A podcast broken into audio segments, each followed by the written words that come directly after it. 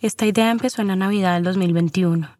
Pensando en el regalo de Navidad y en que ya a mi padre no le interesan mucho las cosas materiales, decidimos regalarle un podcast para dejarle una especie de legado a Colombia con todo su conocimiento sobre las tierras en este país. Para las comunidades indígenas, el las guerrillas más grandes de Colombia, que fueron siempre las... Toda la inversión que se haga en la tierra va valorizando las tierras. Mi padre se llama Alejandro Reyes Posada y le ha dedicado más de 50 años a estudiar el problema de tierras en Colombia.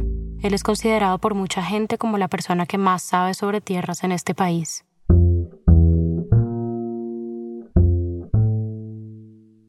Pero luego llegó el 2022 y ya nuestro tiempo juntos se iba volviendo más escaso en nuestra imaginación. ¿Y si fuera un podcast de nosotros dos? ¿Si se tratara de mirarnos a nosotros mismos para poder pensar en Colombia? Ya estamos grabando.